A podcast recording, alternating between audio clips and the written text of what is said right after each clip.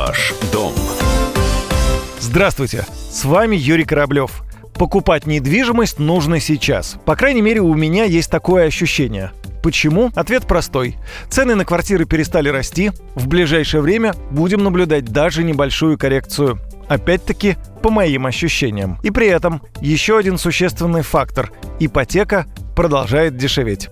Крупные банки один за другим снижают ставки, как на новостройки, так и на вторичный рынок. Вот, например, подешевела ипотека в банке ВТБ. Если покупатель внес первоначальный взнос за квартиру в размере 50% и более, ставка снижена до 8,4% годовых. На еще более выгодную ставку могут рассчитывать сотрудники с зарплатным проектом. Ранее условия для клиентов улучшили также Сбербанк, и Дом РФ. Массовое снижение ипотеки эксперты объясняют политикой Центробанка которая опускает ключевую ставку. Также одна из причин удешевления кредитов – национальный проект повышения доступности жилья. Его исполнение заставляет государственные банки активно снижать ставки по ипотеке и таким образом задавать тренд всему рынку. При этом некоторые эксперты считают, торопиться с ипотекой пока не стоит. Ставки могут снизиться еще, хоть и незначительно, говорит экономист Андрей Бархота.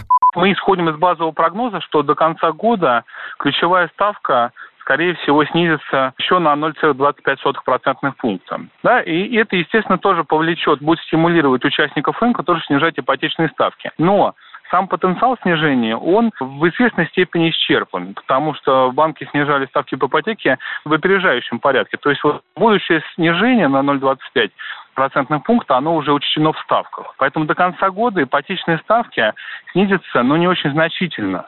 Скорее всего, это будет величина 0,2-0,4% пункта. А еще, как говорят специалисты, торопиться с ипотекой не стоит тем россиянам, кто не уверен в своих доходах.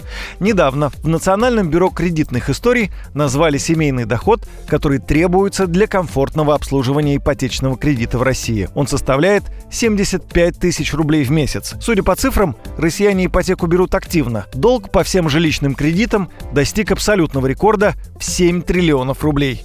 Таких объемов в истории России еще не фиксировали. Так что решать свой жилищный вопрос надо.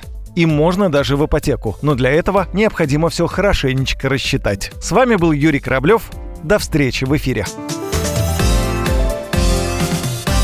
Ваш дом